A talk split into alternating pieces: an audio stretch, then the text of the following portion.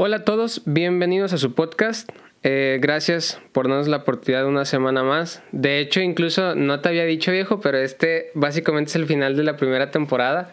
Ah, qué honor. Sí. Qué honor. Este es el capítulo 12 y es el final de temporada.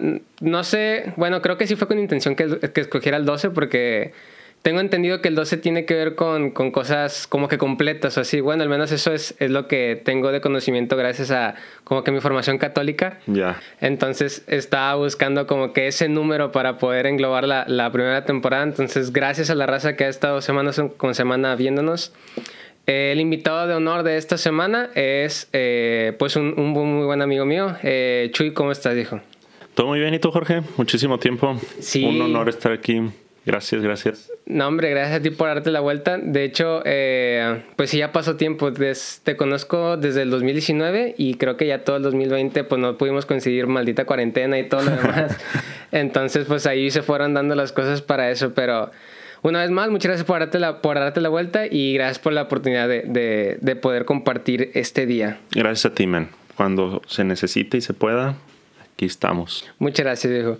Oye, pues para la raza que a lo mejor no es del rubro, o eh, me imagino que, que, que, la raza que, que te sigue ahí por, por, por sinapsis, pues muchos van a andar eh, por, por, estos rumbos, pero la raza que a lo mejor no conoce mucho de, de a qué te dedicas, viejo, pues eh, quién eres y, y, qué es lo que haces tú. Muy bien, pues yo soy Jesús Briones, este, soy psicólogo de profesión, amo la psicología, es, mi especialidad es cognitivo-conductual en eso me especialicé. Eh, también en algo de laboral, este, lo he combinado mucho, la psicología laboral junto con la clínica, por la necesidad, pero realmente mi pasión está en la psicología clínica. Este, entonces conozco muy bien sobre psicología laboral y psicología, psicología clínica. Y dentro de la clínica hay diferentes especialidades. Este, si quieres, ahorita me preguntas un poco, pero la mía es cognitivo-conductual. Este, y literal doy terapia, tengo mi marca de psicología, se llama Sinapsis Salud Mental, ya lo dijiste. Y, y, pues ahí le buscamos. Entre mi socio y yo, pues creo que nos ha ido muy bien. Ahorita justamente me preguntaba una amiga que si nos ha ido bien gracias a la cuarentena y le decía, no creo que gracias a la cuarentena en sí, creo que es una combinación entre que hemos hecho bien las cosas y tal vez la cuarentena ayudó a que la gente buscara más, pero pero le digo, estoy casi seguro que si no hubiera habido cuarentena, igual nos hubiera ido súper bien, o sea, no, no, tengo la menor duda. Qué chingón. Oye, y dices que, eh, o sea, este, este 2020 y lo que ha de 2021, pues les ha, les ha ido mejor, o sea, ahorita decías que pues, tiene que ver mucho con la, cuarentena, pero ¿tú crees que ya era un crecimiento que se está dando con, con tu, o sea, con tu marca o obviamente es impulsado por diferentes eh, problemas que ahorita está surgiendo por todo lo que está por todo lo que está pasando pero o sea tú crees que tu marca ya, ya iba para allá o sea ya se está perfilando Y fíjate que se impulsó mucho gracias a mi socio, a Charlie Morales, saludos, porque, mm, como te decía, yo siempre he combinado. Este, yo trabajo en una empresa, en Heineken, este, y siempre lo he combinado. Y me ha funcionado, la verdad, muy bien. La verdad, ahorita, gracias a, a Deus, tendría para incluso dejar ya la, vida Godín y dedicarme 100% a la psicología clínica. Pero no, también me apasiona eso, o sea, también me apasiona mucho la vida, la vida laboral en una oficina, que ahorita es puro home office, ¿verdad? Este, pero pues también está con ganas. Pero desde que entró Charlie, Charlie entró, con Charlie empecé en el 2015, 2016, enero 2016 empezamos, Tony, Charlie y yo, Sinapsis Salud Mental. Por azares del destino estos dos güeyes se salieron y yo le seguí, yo no le solté el dedo al renglón. Y luego Charlie sale de su trabajo el año pasado, el año pasado, más o menos en antepasado, como en noviembre. Le dije, pues vente, de regreso. La verdad siempre le había dicho Charlie, pues tienes buen ojo clínico, o sea, no lo dudo. Creo que hasta tienes mejor ojo clínico que yo y Tony también. Este, cada uno pues tenemos como que nos podemos especializar con cada cierto tipo de pacientes. Pero regresó Charlie y un día nos sentamos, como lo escuchaste creo en el primer episodio, y empezamos a armar de nuestro podcast, que es Sinapsólogo Podcast, empezamos a armar ahora sí de manera mucho más formal el proyecto. Y ahí, a partir de ahí de que empezamos a armar el proyecto ya mucho más formal, no simplemente como un ingreso extra, este, sino un proyecto súper formal, a partir de ahí Sinapsis empezó a agarrar mucho rumbo. Este, pero yo creo que ya era su año, porque pues ya tenemos como cinco años con esto. Y se ha ido dentro de nuestro rumbo y la gente que nos conoce y allá para el oriente de la ciudad, todo lo que es Linda Vista, Nueva Linda Vista, ya, ya. La Fe, este, sí ya se escucha mucho el asinapsis en tu vida. Este, y en ciertas partes de la ciudad, ¿verdad? Entonces esa es nuestra intención, que ese eslogan se escuche así, y que qué quiere decir, y pues sinapsis y así. ¿Y cómo empieza esta pasión por la psicología? O sea, yo creo que, como dices, es una profesión y siento que muchas veces eh, mucha gente, y yo me incluyo, no agrega como que ese sentido de vocación a, tu profesión. Entonces, ¿cómo es como tú encuentras esa conexión con esos dos conceptos, por así decirlo? Desde muy niño, mira, obviamente cuando en, carrera a todos los... No sé si eso aplica en todas las carreras, pero en psicología es, es de ley los primeros días de clases durante los primeros dos años de carrera que el profesor, si es nuevo y no lo conoces, te pregunte, ¿por qué escogiste esta carrera? Y es una pregunta que vas fortaleciendo un chorro porque te la repiten a cada rato. ¿Por qué quisiste ser psicólogo? Este, y al principio nomás dices de que pues para ayudar a la gente, porque es escuchar, porque este, sé, dar consejos o, o etcétera. Este, y yo he ido fortaleciendo pues esta respuesta a lo largo de este tiempo. Y la verdad todo empezó, yo creo que todo estudiante de psicología empieza porque está buscando en sí mismo una ayuda psicológica. Está, y, y de cierta manera ya la he encontrado. Y desde muy niño yo empecé a estudiar el comportamiento humano porque saludos a mis primos, me llevo con madre con ellos ahorita, pero había unos primos en especial que me hacían un chingo de bullying. Ok.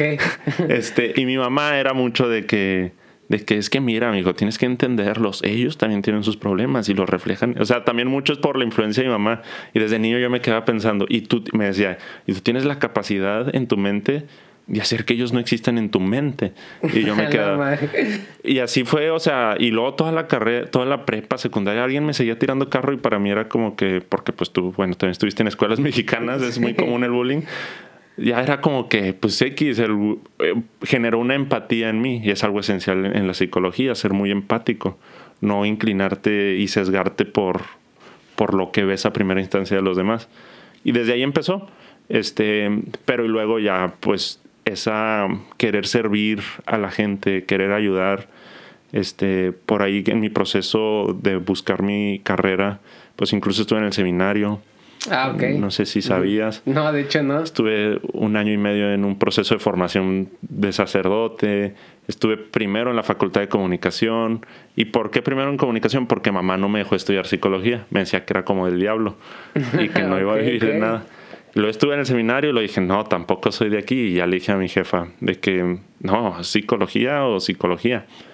¿Y por qué ya estaba tan seguro de psicología? Porque ya sabía un poco más y decía, quiero entender el comportamiento humano, quiero ayudar a la gente a que sea consciente de sus problemas, quiero que encuentren un sentido en su vida.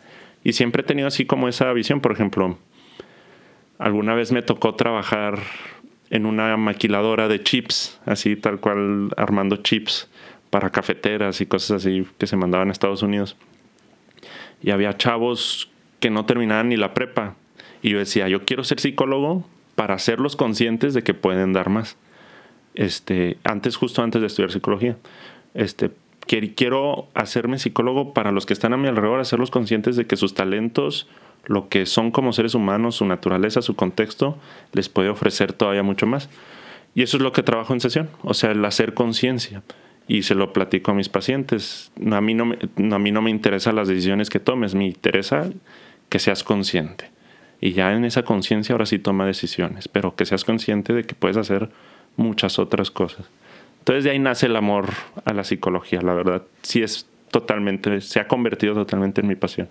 Y yo creo que es un concepto muy importante el hecho de ser consciente, o sea, de tu entorno y de ti mismo, o sea, porque esas son unas de las cosas que actualmente me ayudan a mí a poder ser eh, una persona como que más, más autónoma, simplemente por el hecho de que entendí quién soy y obviamente eso lo vas descubriendo día con día, no es como que un proceso que, se acaba.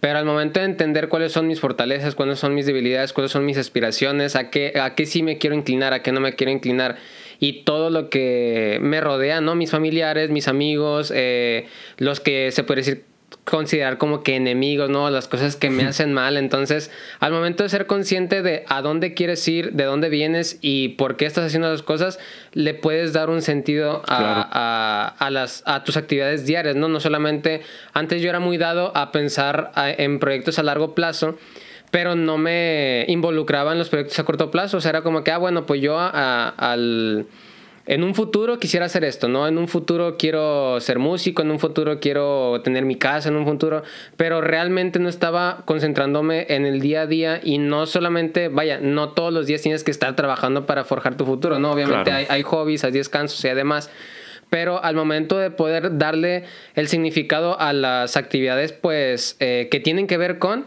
ahí es cuando empiezas a, a, saber pues a qué si le echas ganas, a qué a lo mejor esto sirve de descanso, esto sirve de recreación, entonces empiezas a poder darle su momento a cada situación y pues te vuelve una persona mucho más, pues no sé si decir competente, pero al menos en, en lo personal a mí me hace una persona más feliz. Más feliz y justamente creo que das en el clavo, o sea, la felicidad está relacionada con con cierta sensación de libertad, de hacer lo que quieres hacer.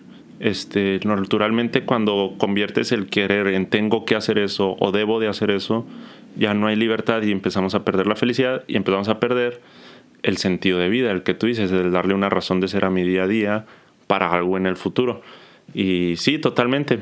Fíjate, la personalidad nunca nos terminamos de conocer. O sea, contestar quién soy, este, cada persona es, es muy difícil.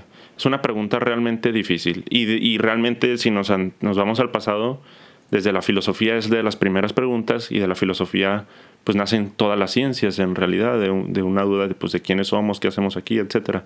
Y es una pregunta que no nos hemos terminado de encontrar una respuesta concreta y que no creo que se encuentra a lo largo de la vida porque el quién soy es un conjunto de todas las experiencias de tu vida. Entonces definir quién soy es como querer definir todo lo que ha sucedido en tu vida, que sí es posible, tal vez si te avientas un libro o algo así, pero aún así después de ese libro va a seguir habiendo experiencias y van definiendo tu personalidad. Entonces sí es complejo realmente contestar el, quién soy. Bueno, pero de ahorita a mí, ¿quién soy yo? Pues, pues soy Jesús, tengo 30 años, los acabo de cumplir. Este, soy psicólogo de profesión, este, soy, soy muy feliz y realmente hago lo que me apasiona. Soy novio, soy hijo, soy roomie o vecino, como lo quieran llamar, etcétera. O sea, soy un conjunto de muchísimas cosas que hay en mi vida. Soy trabajador, o sea, no porque trabaje mucho, sino porque estoy en un trabajo. Sí. Pero también trabajo mucho ahí como quiera.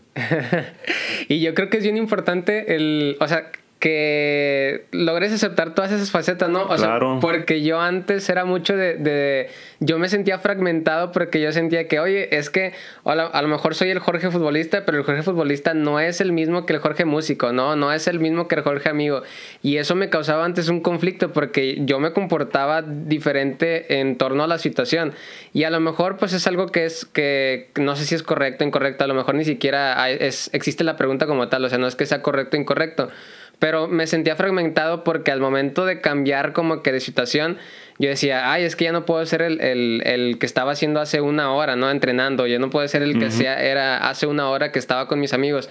Mm, es que eh, la persona que estaba con sus amigos y la persona que está jugando fútbol y la persona que está trabajando, la persona que es novio, es la misma persona, solamente eh, existen diferentes cualidades, existen diferentes... Eh, eh, características que va sacando a flote depende de la situación y no está mal que algunas las muestres y algunas no en diferentes situaciones, ¿no? Es parte de, conocerte y saber y a lo mejor tiene que ver también con la prudencia, ¿no? O sea, qué poder hacer en alguna situación y qué poder hacer en otra. A lo mejor en, una, en, un, en, una, en un trabajo no puedes comportarte como cuando estás en una fiesta tirando desmadre, ¿no? O, con los amigos, no te, o bueno, con la familia no puedes ser igual de maldiciento, no sé, con, con, como cuando estás con tus amigos, ¿no? Entonces, el hecho de conocer todas estas facetas tuyas se me hace una, pues una oportunidad tanto de, de poder aceptarte mismo y también como que mostrar y sentirte bien con lo que estás mostrando a las demás personas. Ahí es bien importante nomás mencionar que cuando cambiamos, por así decirlo, de rol, por ejemplo, ahorita tengo el rol de entrevistado y hace rato tenía el rol de entrevistador, este transformarlo y hacerlo con libertad, con un quiero. porque a veces, y sí es muy común en, nuestra cultura actual, cambiamos de rol pero por presión, pero no porque realmente quiero. Y tú lo pudiste haber experimentado cuando te moviste o no sé si te sigues moviendo en grupos católicos, por decir un ejemplo, pero sucede también en el trabajo, sucede con cierto grupo de amigos, pero por querer encajar en ese grupo agarro un rol que en el fondo no quiero agarrar, pero tengo que agarrarlo para poder encajar. Entonces, y cuando hacemos esos cambios como de rol o de facetas, así como tú lo dices, pero inconscientemente y con un tengo que para encajar o para poder este, sentir que formo parte de algo, este, se empieza a desintegrar la vida de cierta manera, porque no le estás encontrando un sentido, no está teniendo un orden el por qué estás actuando así, sino simplemente por algo superficial.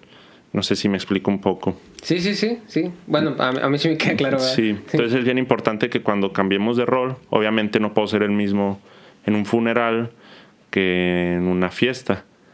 Que lo haga porque quiero y no por un tengo que, un debo de.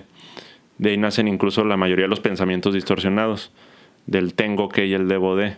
Este, y un pensamiento distorsionado te va distorsionando tu realidad por cómo vas percibiendo las cosas. ¿Y qué viene siendo un pensamiento distorsionado? Pensamiento distorsionado es un pensamiento que es falso, que es inútil y que te causa un malestar emocional. Así. Naturalmente el ser humano todo el tiempo estamos pensando. Y en nuestra mente, ¿qué es un pensamiento? Es una ideal, idealización conceptualizada en nuestra mente. La manera en que entendemos algo, nuestra mente lo interpreta de una manera, esa manera en que lo interpretas es tu pensamiento. Cuando ese pensamiento cumple con estas tres variables, falso, o sea, está alejado de la realidad, inútil, o sea, no te ayuda a resolver ningún problema y te causa un malestar emocional, está distorsionado. Y automáticamente ese pensamiento te va a alejar de tu realidad y va a hacer que de cierta manera incluso dramatices. Bueno, cuando empezamos a agarrar estos pensamientos distorsionados? Cuando cambiamos de rol, pero sin querer hacerlo con convicción, sino simplemente para aparentar, para encajar, para sentir bonito, este, ahí empiezan a llegar, por decir uno de tantos casos, ¿verdad? Y yo creo que todos engloban lo que decíamos al principio, ¿no? Que el hecho de, de tener esa conciencia tanto de, o sea, de lo que quieres, tanto de lo que eres, ¿no? Eso es lo que como que engloba o, lo que ayuda a poder eh, tanto cambiar de rol, o sea, cuando, se, cuando quieres cambiar de rol y también el poder disfrutar las cosas que haces eh, dándole un sentido para poder alcanzar eh, los objetivos que tú quieres. Eso que tú dices, Jorge, es muy sano porque, fíjate, en el ciclo, en el ciclo vital de Eric Erickson maneja ocho etapas. La última etapa se llama vejez y luchan dos virtudes. La, la desesperanza o la integración de vida o esperanza. ¿Cuándo sucede una desesperanza en la vida? O sea, ¿cuándo le perdemos sentido a la vida? Cuando todo lo que hacemos no está integrado, todo lo que estás diciendo. Cuando mi día a día no tiene una razón de existir, está desintegrada la vida. Y ahí empiezan a llegar incluso, por exagerando un poco tal vez, los pensamientos suicidas. Normalmente el suicida cuando quiere hacerlo, cuando su vida está desintegrada, no tiene ninguna, ningún orden, no tiene forma de encontrarle integración y coherencia. Y eso que tú estás diciendo es súper sano porque entonces tú estás buscando cualquier aspecto de tu vida a ver cómo lo integro, esté bajo mi control o fuera de mi control, a ver cómo lo integro y ya te estás adelantando a la octava etapa de, Eric Erickson, este, que es como darle un sentido a la vida. ¿Por qué es la última? Porque es para que como la persona anciana llegue a decir, ya puedo morir, ya mi vida ha valido la pena porque ha estado integrada. Todo lo que ha sucedido en mi vida tuvo una razón de existir y la persona puede llegar a decir eso. Pero eso no quiere decir que no lo podamos practicar desde antes, de que me suceda, por ejemplo, tuve una paciente que, que si, escuchas esto, no va a decir tu nombre, pero sabes quién eres, que mm, la mandaron a fuerza a Dallas a trabajar sus papás. Y luego allá le prestaron una camioneta y se la robaron. Todo esto en menos de dos semanas.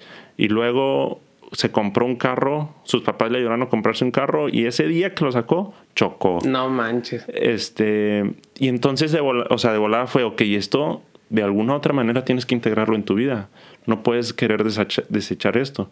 Este, ¿Para qué? Para que tenga una razón de ser. ¿Qué aprendo de esto? Si no integras todos estos errores en tu vida, este, vas a perderle sentido a la vida, van a llegar pensamientos distorsionados, etcétera, etcétera. Entonces eso que tú dices está muy bien, en el cómo le da sentido a tu vida, creo que es día a día, creo que es la mejor manera de integrar, irte adelantando de una vez a, a tu vejez. Sí, yo creo que es, es y de hecho esto, yo lo, la primera vez que lo vi, o sea, no, lo, no fue conmigo mismo, o sea, fue con una amiga de la Facu, eh, eh, saludos Andrea, eh, es una muy buena amiga que de hecho ella eh, cuando estábamos estudiando la carrera, no sé si, si lo terminó o no, pues tampoco eso no lo sé, pero ella está estudiando aparte piloto porque ella le, le, apasiona esa parte, ¿no? Entonces me acuerdo mucho que tuvimos una clase que de hecho el maestro era psicólogo, pero era una clase, ya ni siquiera me acuerdo qué era, pero ni siquiera se trató de lo que se supone que era la, la materia, ¿no? Haz de cuenta que era, era la única clase que teníamos en la mañana, era jueves a las 7 de la mañana. La primera hora era Ay, creo que era debate, era debate sobre algún tema que ahí se nos ocurría. Eh, a veces eran temas densos, eran, eran temas X, después era, ah, no, primero era teoría, después era el debate y al final era que cada quien platicara sobre eh, ah, ya me acordé, era sobre ética. Que al final teníamos que platicar sobre algo que hicimos en la semana que para nosotros no fue ético. O sea, que algo que hicimos que tuviera que ver con corrupción algo por el estilo, para poder seguir fortaleciendo esa parte. Y en una de las discusiones eh, que hubo en una de las clases, yo me acuerdo mucho que yo estaba defendiendo, en ese tiempo era como que más radical en, en el aspecto tanto de religión como de proyecto de vida, como, como otras cosas. Entonces yo me acuerdo que yo estaba eh, exponiendo mi punto, y, pero yo yo recuerdo cómo me sentí en ese momento. O sea, al momento de estar defendiendo mi punto, lo hacía eh, como tú ahorita decías, como que debo hacerlo, ¿no? Porque es lo que yo sé.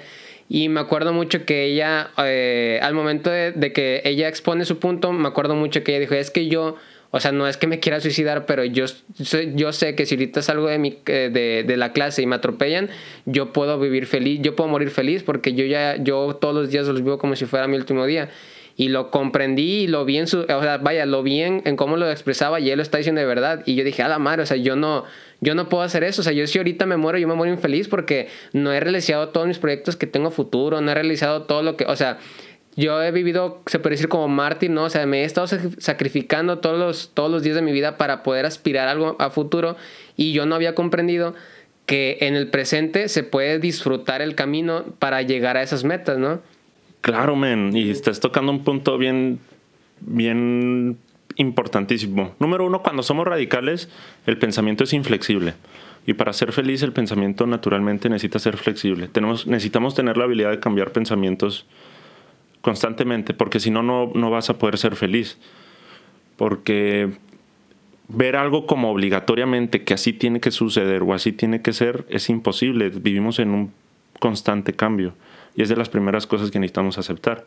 Y ahora, y el tema de la muerte, naturalmente lo mejor es que todo ser humano estemos preparado para decir, ya puedo morir. Y si en este momento no puedes decir, que es, muy, es un pensamiento tal vez difícil de aceptar, pero es muy sano.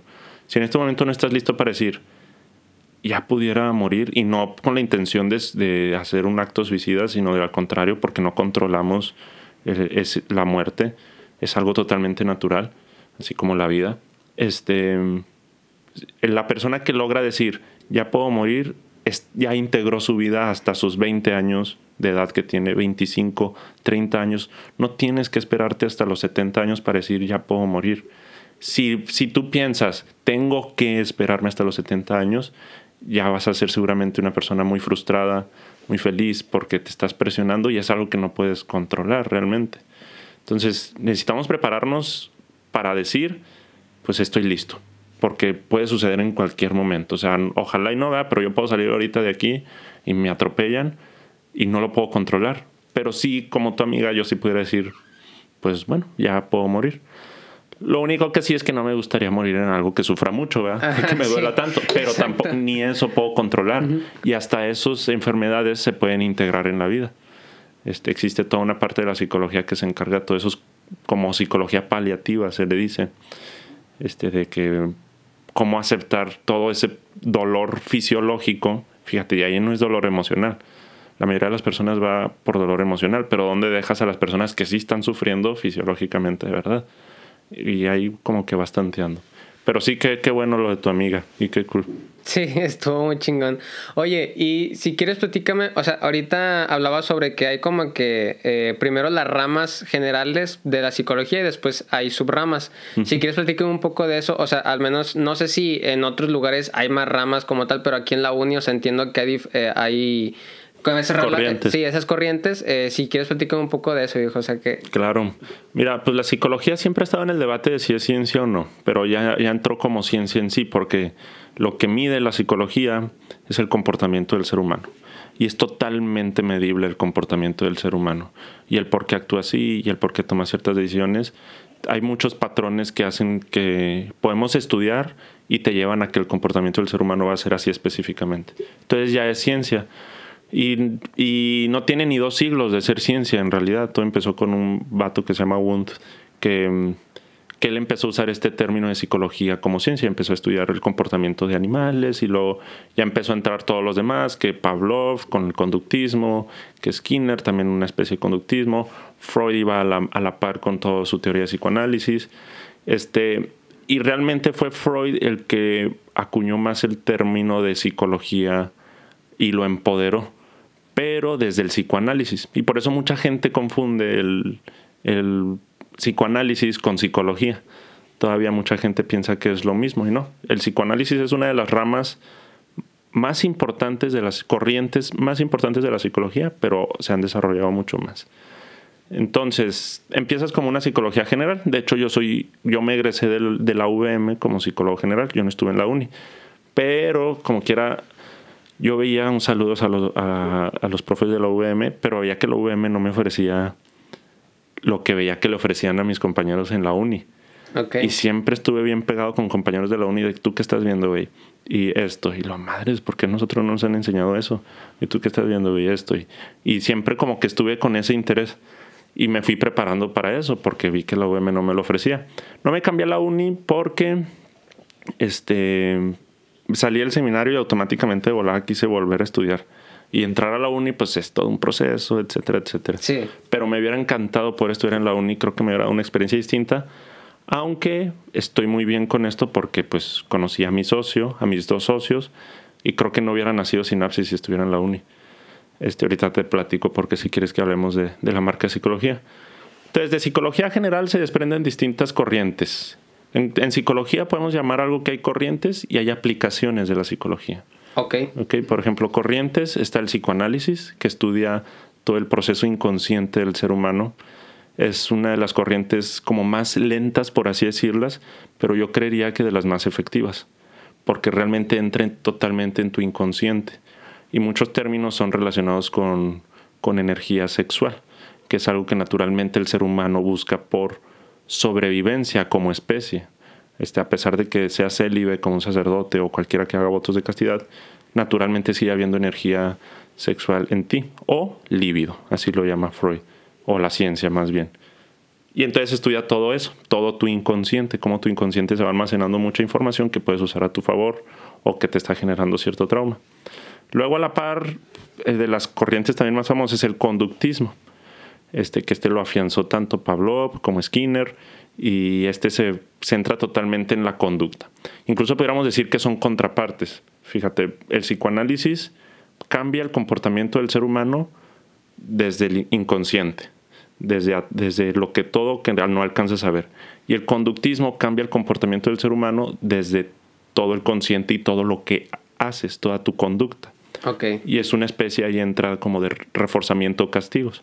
Literal, el conductismo es, quiero que mi paciente deje de fumar, es, ok, este, pues vas a ir fumando menos, un, cigarro menos por día. En lugar del psicoanálisis te diría, porque te gusta ponerte algo en la boca, porque allí encontrar algo en el inconsciente. No, el conductismo te diría, ve dejando un cigarro por día, este, y vas a ver cómo paulatinamente lo vas a poder ir dejando sobre la acción. Y el conductismo no.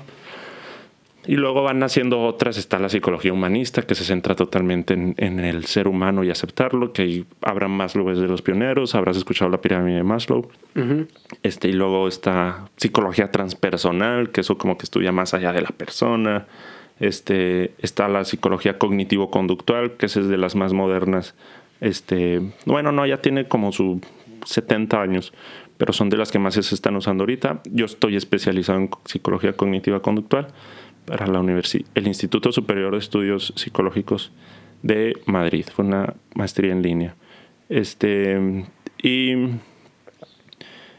y el cognitivo conductual combina un poco, agarra de conductismo, pero también un poco, como así decirlo, de psicoanálisis, entender el pensamiento, pero no irnos al inconsciente, sino simplemente entender tu pensamiento. Entonces, ¿qué hago yo con mis pacientes? Literal, entendemos tus pensamientos este, y enlistamos los pensamientos y cuáles están distorsionados, por qué este pensamiento es recurrente, qué hizo que llegaste a pensar de esta manera, cómo lo cambiamos, por cuál lo cambias. Y el pensamiento naturalmente produce emociones, de ahí vienen las emociones, la emoción es la respuesta. Este, y ya es todo un tema, eso si quieres lo platicamos. Y luego vienen las aplicaciones. Este, ¿Cuáles pueden ser aplicaciones? Psicología laboral. La psicología laboral no es corriente, es aplicación puedo aplicar la psicología en el trabajo de muchísimas distintas maneras. Y me puedo apoyar de las corrientes o de lo que yo vaya estudiando. La psicología deportiva es aplicación. Puedo aplicar la psicología en el deporte, pero de muchísimas maneras, con las corrientes que ya te platiqué o, todas las demás corrientes que existen. La psicología educativa es una aplicación, no es una corriente. Entonces, y así se dividen. Y tengo entendido que la uni tiene sus, sus corrientes este, y ahí se dividen entre las más famosas psicoanálisis, conductismo, laboral, etcétera. Este, pero pues como no estuve ahí no me las sé todas. Sí, sí. De hecho me suena mucho como en la parte de la tecnología, o sea, el, el, como que el mismo concepto, o sea que existe la ciencia y la tecnología, que la tecnología es la ciencia aplicada. Entonces ahí es, o sea, ahí es donde, donde logro comprender o sea, lo que estoy diciendo, ¿no? Que la ciencia y en este caso la psicología, eh, bueno, las primeras corrientes que hablaste de psicología son como que las áreas de estudio, las áreas eh, que consumen la teoría y después las demás son las áreas de aplicación donde esta teoría la puedes aplicar de alguna forma. Psicología clínica es aplicación. Pero ¿cómo puedo hacer psicología clínica con todas estas corrientes o teorías que ya te platiqué? Ya, ya. Oye, ¿y por qué tú decides escoger es, eh, la, la, especialidad en, en, la que haces la maestría? O sea, ¿por qué te fuiste por esa corriente? Por la cognitivo-conductual, este, porque fue la que más me apasionó, porque es la más cercana a neuropsicología que encontré. Realmente lo que más me apasionó cuando estudié psicología fue neuropsicología pero en sí no hay maestría en México y menos en línea que de neuropsicología tal cual. Y la mayoría de las aplicaciones de neuropsicología iban hacia niños, de que el estudio del infante en su cerebro y cosas así. Y yo no veo niños. Para cuando me llegan niños los paso con una compañera. Y entonces, de todas las que más encontré que se parecía a la neuropsicología, este, pues era lo cognitivo lo que tiene que ver todo con el proceso pensante de la mente, este, todo lo que está en el cerebro, por así decirlo, este, donde suceden ciertos procesos de, los pensamientos, etc. Em, y, ya fui estudiándola y me fue gustando mucho conforme la, fui estudiando. Obviamente agarro de todas las corrientes cuando lo necesito. A veces hay pacientes con los que sí necesito escarbar más en, en el inconsciente y agarro lo poco que sé de psicoanálisis. Si de plano veo que ya requiere una especialización, lo mando con un colega psicoanalista. Este, si, si de plano veo que su conducta no quiere cambiar y nomás cambia a base de, de, indicaciones, pues lo mando con un compañero conductual, etc. O, o así. Pero ¿por qué cognitivo-conductual? Porque fue la que más me apasionó. Ya. La verdad me gustaría incluso estudiar más psicoanálisis. Creo que también me apasionaría mucho pero esa es muy tardada y sí requiere una lectura súper profundísima. Y el cognitivo conductual es lectura, pero a la vez como aplicación. Se encuentra más fácil el cómo aplicarlo. Ok, ok. Entonces, ahorita me estás diciendo, o sea, que eh, tu camino, por decir, de la psicología empieza eh, primero eh, con el bullying de tus primos, que desde ahí empieza como que el, ese, esa enseñanza de tu mamá para que te empiece a influenciar y gracias a eso genera la empatía. Y después con algunos eventos que pues, nadie controló terminas tanto en, en, comunicación, después en el seminario y después terminaste en, psicología. ¿En qué momento, o sea, después de todo, de todo esto que, que vives, empieza a crearse o a darle forma el, el proyecto como tal de Sinapsis?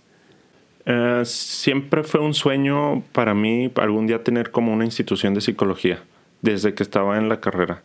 Me gusta mucho soñar, la verdad, pero soñar como un poco aterrizado a la realidad y ver cómo construyó ese sueño poco a poco, no simplemente idealizar. Este, entonces siempre fue un sueño para mí como ayudar, servir y algo que la gente pueda acercarse y decir necesito ayuda. Y, y esto de sinapsis naturalmente nace cuando terminé la carrera, pero el sueño ya estaba y ya lo iba pensando. Y terminamos la carrera, mis amigos y yo, y pusimos literal, nos, les dije yo, pues vamos a poner un consultorio. Después de nuestros trabajos, venimos, consultamos y vamos haciendo el rol del consultorio. Literal era una casa abandonada en la colonia San Cristóbal, en San Nicolás, atrás de Citadel. No sé si los que conozcan por allá pueden ubicarlo. Y pues la limpiamos, la armamos y pues ahí empezamos, pues ya sabes, como cuando empieza a emprender, que dineros, que comprar un clima, que etcétera, así pequeño, o sea, parecía un sueño muy pequeño, que ahorita todavía pudiera ser parecer pequeño, pero creo que ya está grande. Y por decir, o sea, la casa abandonada era literal de que no había renta ni nada, o sea, se metieron. Era, no, era, sí, suena, sonó así, No, o sea, era de Tony. Ya, ya, eh, Era de los papás de Tony, pero la usaban de bodega. Tiene una empresa de fumigación los papás de Tony, la usaban de bodega y pues les pidió chance. Tenía una oficinita así como que daba para el frente y ahí literal eh, eh, compramos un sillón, un escritorio, un librero. okay, okay. Y, y, luego estábamos pues pensando, o sea, ¿cómo le vamos a llamar a esto? Y yo les dije, pues sinapsis. ¿Por qué? Porque en tercer semestre mío, segundo semestre de Tony, cuarto semestre de Charlie, vamos saltados, compartimos una materia que se llama neuropsicología y teníamos un profesor que se llama Arturo. Arturo Rodríguez, creo. Ojalá algún día escuche todo esto y vea lo que hemos logrado porque nos inspiró. Profesor que nos retó, nos llevó a ese otro nivel. De esos que son exigentes, pero que sabes que te llevan a otro nivel. Y él nos explicaba todos los procesos de, de, neuropsicológicos y nos explicó una vez la sinapsis. Dijo, imagínense que la sinapsis es esto. Y nos paró a todos en el salón y nos puso así como alrededor y nos puso así con los puños a los costados, pero sin tocarnos. Y dijeron, imagínense que la sinapsis es, cada, cada uno de ustedes es una neurona y están pasando información así como están, sin tocar los puños. Este, y por ese espacito que dejan de una neurona a otra pasa electricidad y todo un proceso neuroquímico. Este, y, y eso se llama sinapsis. Y luego ya empezamos con el mame nosotros de que sinapsis saludo. Y era como saludarnos, pero sin chocarla. porque necesita quedar el espacio donde pasa la electricidad como en las neuronas. Y sinapsis saludo, y luego se lo dijimos al profe, y el profe pues se la curó de nosotros, de que pues pinches pendejos, son unos ñoños y la madre.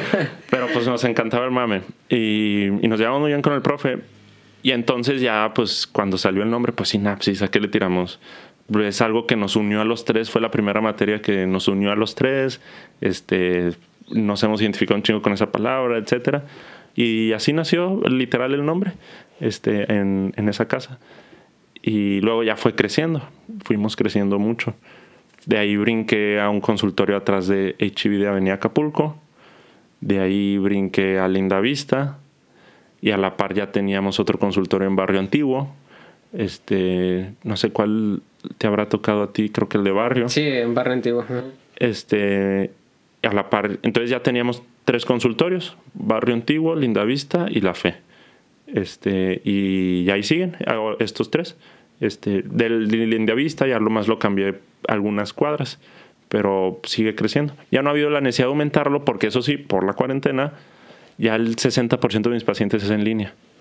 este, Y ese fue un tabú que sí se rompió por la cuarentena. Y ha funcionado muy bien en realidad pero creo que con esos tres ya estamos muy bien. Este, más porque el de barrio pues ya es meramente muy céntrico. Si pusiera otros, sí quisiera tal vez extender todavía más uno rumbo al sur y otro rumbo a Cumbres. Y creo que ya por ahí ya como que la ciudad puede estar cubierta de sinapsis, por así decirlo. Y, o sea, ¿tú crees que ahorita con, eh, con estas sesiones en línea, o sea, de, eh, vaya, dices que sí ha funcionado, pero al principio no crees que hubo un cierto rechazo, o sea, por decir, eh, yo tengo una conocida que empezó a ir a terapia primero en línea y ella me decía de que, ah, bueno, es que para, para tomar terapia tengo que, tiene que ser una hora en la, en la que mis familiares no están así porque es como que se siente, como que sentía que se sentía invadido, se sentía como que vigilada al momento de estar en, estas claro. Sí, siempre, siempre cuando me buscan es presencial o en línea. Ya es una pregunta de ley. Antes no, antes era dadas por hecho. Hace un año todavía dadas por hecho presencial. Este, pero ahora sí es una pregunta de ley, presencial o en línea. Y la mayoría está diciendo en línea, pero sí me aseguro de decir eso que necesitas pues buena conexión y un lugar donde te puedas expresar. Punto. Es lo único que ocupas. Y depositarme. Transferir.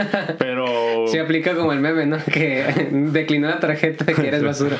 sí, exacto. Pero sí, siempre es una pregunta. Necesitas un lugar donde te puedas expresar. Si no lo tienes, no va a servir. Porque vas a estar. Tu mente ni siquiera va a estar en la terapia tu mente va a estar prestando atención a que no vaya a entrar alguien, no vaya a escucharte, a no poderte expresar porque tienes miedo de que las paredes se escuchan o no sé. Entonces sí es algo súper primordial que si tienes terapia en línea, pues buena conexión y que tengas un lugar literal donde tú digas puedo llorar. Así, que tal vez es la emoción que más se puede detectar fácilmente. Digo, si estás alegre, no es como que se escuche un llorido o algo fuerte. Así literal, un lugar donde puedas llorar. Ya, ya. Oye, y yo, o sea, bueno, yo siento que hay muchos tabús alrededor de la psicología, ¿no? O sea, de hecho me ha tocado que eh, actualmente estoy como que en un grupo de una comunidad de Facebook que se hizo gracias a la, cuarentena que es de unos comediantes de este Franco Escamilla y de, Maquero Brujo. Y me acuerdo que una vez hubo un post donde... Eh, estaban comentando cosas que tenían que ver con psicología con psicólogos y yo les, o sea, de ahí comenté, la, la neta, ahí es, esa comunidad es como que muy participativa, o sea, todos están participando y el chiste es que Vaya, eh, se intenta que haya el menos hate posible, ¿no? Eh, a lo mejor no es la mejor fuente de información como que para, para exponer, ¿no? Pero a final de cuentas es, es un foro real, o sea, realmente ahí se comentan eh, cosas pues densas. Entonces les expongo mi, mi, experiencia con, la psicología y muchos me empiezan a poner de que no, pues es que los psicólogos son así, no sé, de que no, hay unos que nomás quieren dinero, hay unos que de que nomás están lavando el cerebro y la ferrada, no, yo siento que hay muchos tabús negativos con la psicología entonces, eh, yo te quisiera preguntar, o sea, básicamente, o sea, ¿qué es como que el proceso que se tiene que llevar? Me, imagino que cada paciente es diferente, pero como quiera, me imagino que hay etapas dentro de, una terapia. Entonces, ¿cómo, cómo se comienza? Mira, para eso que dices, sí hay un cierto rechazo a la psicología y lo confunden mucho con coaching. coaching el coaching no es malo para nada, al contrario, es muy bueno. Pero yo lo vi como una ventaja me gusta ver ventajas, este, porque creo que así también me, me educaron. O sea, para mí sí decían, los psicólogos son malos. Yo decía, eso es una ventaja para mí. Porque si yo me hago un psicólogo bueno, van a decir, ah, pero él no, voy con ese psicólogo. Pero para yo ser un psicólogo bueno, bueno, necesito estudiar, necesito prepararme, necesito tener sustento, necesito que, eh, que tengan total claridad de qué hace un psicólogo, etcétera pero realmente lo vi como una ventaja desde bien chiquillo, o sea, y si siempre escuché de que no, los psicólogos solo te tumban dinero y son bien malos, dije, no, pues en el momento en que me conozcan van a decir, ah, no, pero este güey sí es bueno. Que no depende de mí, ¿verdad? Lo que cada uno de, de, de, mis pacientes o de los que me siguen digan de mí, pues es realmente su problema. Pero por lo menos yo sé que no estoy estafando. ¿Por qué? Porque sí hay todo un estudio detrás. Y dentro de ese estudio, pues, número uno, yo siempre les pongo tres reglas a mis pacientes. Este, una, pues que todo lo que va a decir es totalmente confidencial. Totalmente confidencial. Nada de lo que diga sale, al menos que la vida de alguien esté en riesgo. Y antes de yo mencionarlo, primero lo guío hacia quién se lo decimos, si él no se atreve a decirlo, a quién invitamos para que él se lo diga, manejarlo de todas maneras todavía así como suave. Número dos, aquí es donde yo considero que el paciente puede percibir que está en una zona seguro. Naturalmente, por ejemplo, yo cobro muy barato. La primera sesión está en 200 y el resto en 400. Este, 400 ya entra en el rango promedio de lo que cobra un psicólogo. El año pasado todavía cobraba 350, pero pues ya le subí un poco. Pero en, esa primera sesión le digo a mi paciente, siente total confianza de decirme, si no puedes este, con los 400, pues 250. 300. O lo mínimo que llego a cobrar ahorita son 200. Este, y ahí ya va agarrando confianza también el paciente, ya que, ok. Este, hay unos que dicen, no, 400 está bien, son tus honorarios, adelante. Este, otros, pues, adelante, cuenta con, con el apoyo y con que yo puedo dar eso.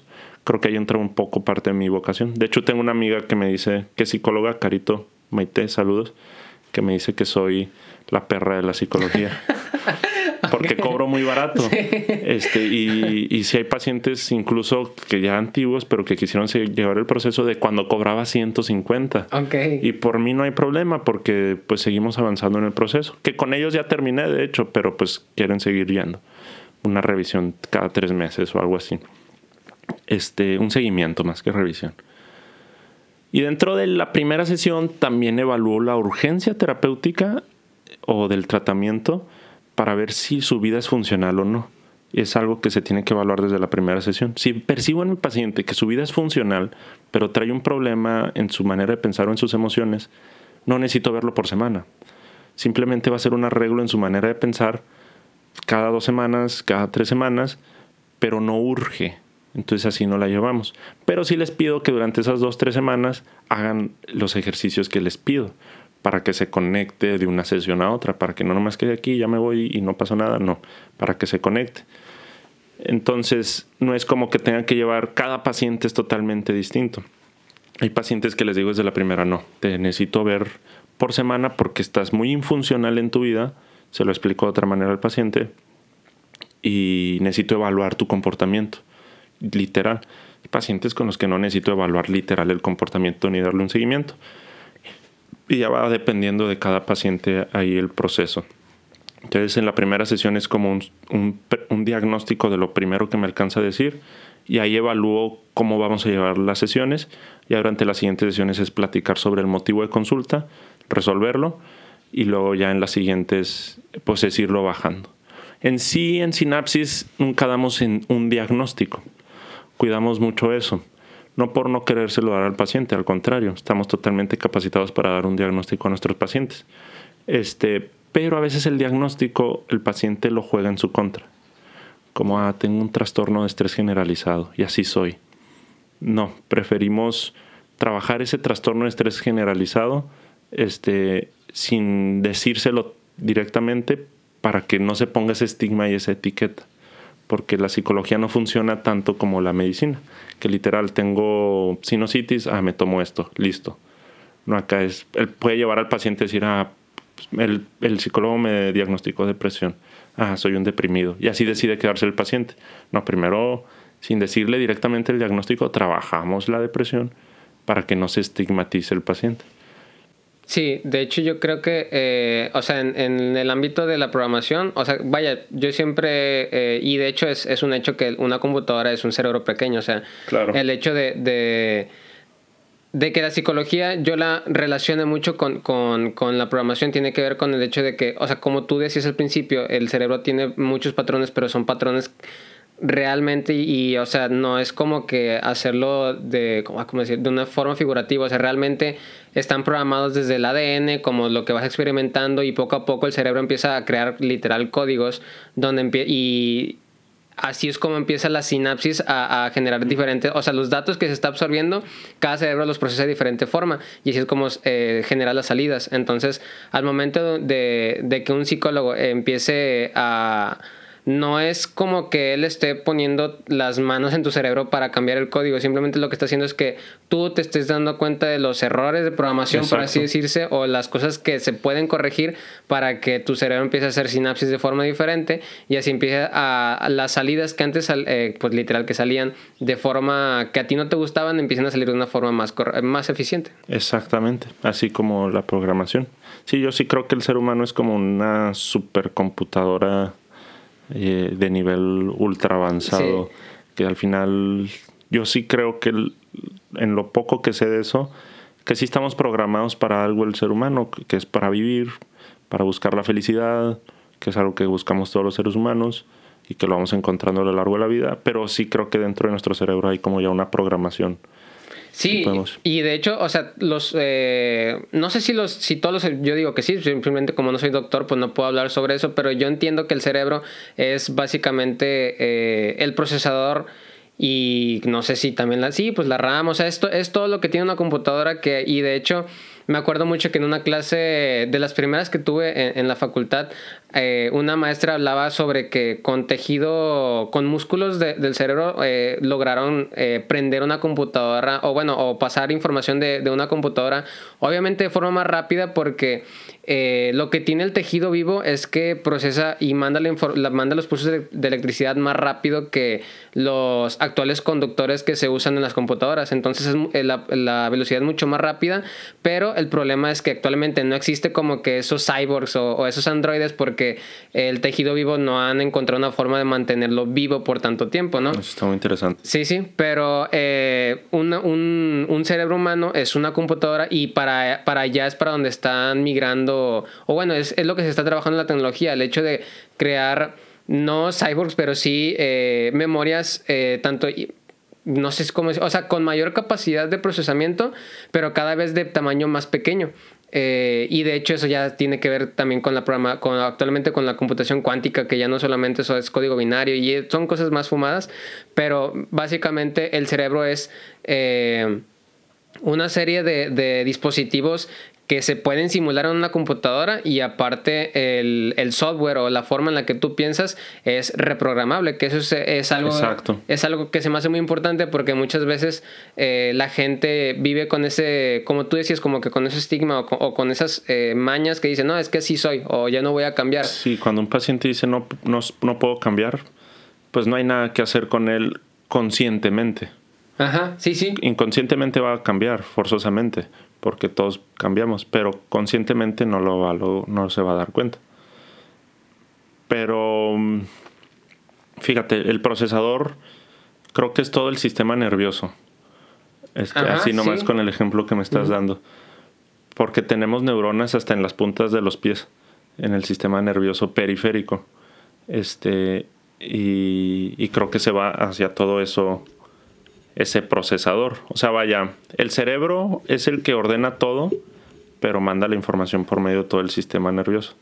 Bueno, ahí igual y es una buena plática para ver qué tanto nos parecemos a un robot o a una máquina. Sí, yo creo que somos, bueno, más bien yo creo que eh, actualmente no existe la tecnología, probablemente hay muchos, hay muchas series, hay muchos animes, hay mucho cara sobre el tema, pero yo sí creo que, que el humano no Todavía no he llegado a la respuesta de si es totalmente replicable, pero yo creo que con la, con la suficiente tecnología tal vez en algún punto sí. De hecho me acuerdo mucho que en un, en un programa eh, hablaba, era, era sobre realidad virtual que la gente se podía meter con unos eh, lentes de que a, un videojuego eh, virtual y hablaban los protagonistas y una, la, la chava le preguntaba al vato de que, o sea, cuál es la diferencia entre el mundo virtual y el mundo real porque ellos vivieron mucho tiempo en el mundo virtual. Y lo que este chavo le, le contesta es la cantidad de información que hay, que hay disponible, o sea, porque uno en el, en el mundo real, en, de forma análoga, todo lo que vemos, o sea, los colores, los sonidos, todo lo estamos recibiendo de la mayor calidad posible porque no es en binario, o sea, no es solamente, ah, entró electricidad o no entró electricidad. Aquí estamos recibiendo toda la señal completa, o bueno, toda la señal que puede procesar el, humano, porque hasta eso el espectro de luz que vemos con los ojos es limitado, el, umbral de, sonido que escuchamos también es limitado. Hay animales que ven más hay, y hay animales que, que, escuchan más, etcétera, ¿no? Entonces, cuando se logre eh, simular de forma digital, toda la entrada de información que nosotros recibimos en el mundo análogo puede hay una posibilidad de que, de que el mundo digital y el mundo eh, análogo pueda ser algo replicable, o sea, dentro de las computadoras. Eso está muy cabrón. y sería posible entonces en cierto momento, que es la gran ventaja de nuestra especie, algo que nosotros llamamos conciencia, como traspasar nuestra conciencia a otro lado, que es de los mayores temores de los seres humanos y se lo explica con muchas creencias religiosas. ¿Qué le pasa a nuestra conciencia? ¿Se va a otro nivel? Etcétera.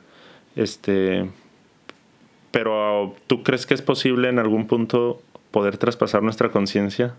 Pues es que a mí me da mucho miedo ese tema porque ahorita, hace poquito Elon Musk acaba de sacar su, su producto eh, Neuralink, que ese producto lo que está haciendo ahorita es eh, poder generar estadísticas y salidas de, con un chip atrás de la, de la oreja. Ahorita no está probado en humanos, pero ahorita hace poquito salió el adelanto de que ya está intentando que... Eh, simios jueguen videojuegos solamente con ese chip. Entonces, ahorita ese chip lo único que está haciendo es como que generar salidas, ¿no? O sea, solamente está procesando la información del cerebro y lo está formando en modo digital. Yo creo que sí va a ser posible en algún punto. Sí, pero el problema, a mí lo que me da miedo es que así como ahorita está generando salidas, el vato dice que no tiene nada que ver con, con que va a empezar a ingresar eh, información. Pero yo estoy totalmente seguro de que en algún punto no solamente va a ser el hecho de, de poder generar cosas tan, tan vagas como eso, ¿no? O sea, también va a ser, o sea, poniéndolo como un ejemplo bien simple, como en Matrix, que te ponen el... Te programan. Te programan de que, ah, ya sé Kung Fu. O sea, solamente metiéndote la, información dentro, dentro, del cerebro. Pues puede que sí. Y cuando llegue eso, claro, claro que adelante vamos a poder, pues, se podría decir ser inmortales al momento de meter la... la eso está bien peligroso. Le, quitaría mucho sentido a la vida. Pero fíjate, es que de hecho eso que dices como de meter información, realmente eso ya existe. Pero creo que así como tú lo dices de manera muy análoga. Porque realmente, por ejemplo, todo lo que vemos en redes sociales día a día son virus. Este, y ya estás programando a tu mente con, con todos esos virus, así comparándolo con tu carrera. Este, y y se, tu mente se está llenando de eso. Y, y, así funciona mucho de la mercadotecnia. O sea, por ejemplo, el documental de, de, las redes sociales de Netflix, no me acuerdo cómo se llama. Este, pero habla de eso, de cómo las redes sociales pues son como virus y que te reconocen tu patrón, saben cómo te comportas y buscan meterte cierto producto. sí, y, sí. y de cierta manera, si te fijas, es como meter información en un chip, pero de manera mucho más lenta. Y así vivimos rodeados, o sea, todo lo que hay en nuestra información de alguna u otra manera puede afectar nuestra manera de pensar. Y en ese momento, si lo vemos comparado con programación, pues funciona como un, virus también. O no necesariamente un virus, ¿cómo se llama lo, la contraparte del virus? Eh, el, pues el antivirus. ah, bueno, sí, un antivirus. Iba a decir cortafuegos, no sé por qué. Este, o puede ser antivirus incluso, ya depende del concepto de cada quien.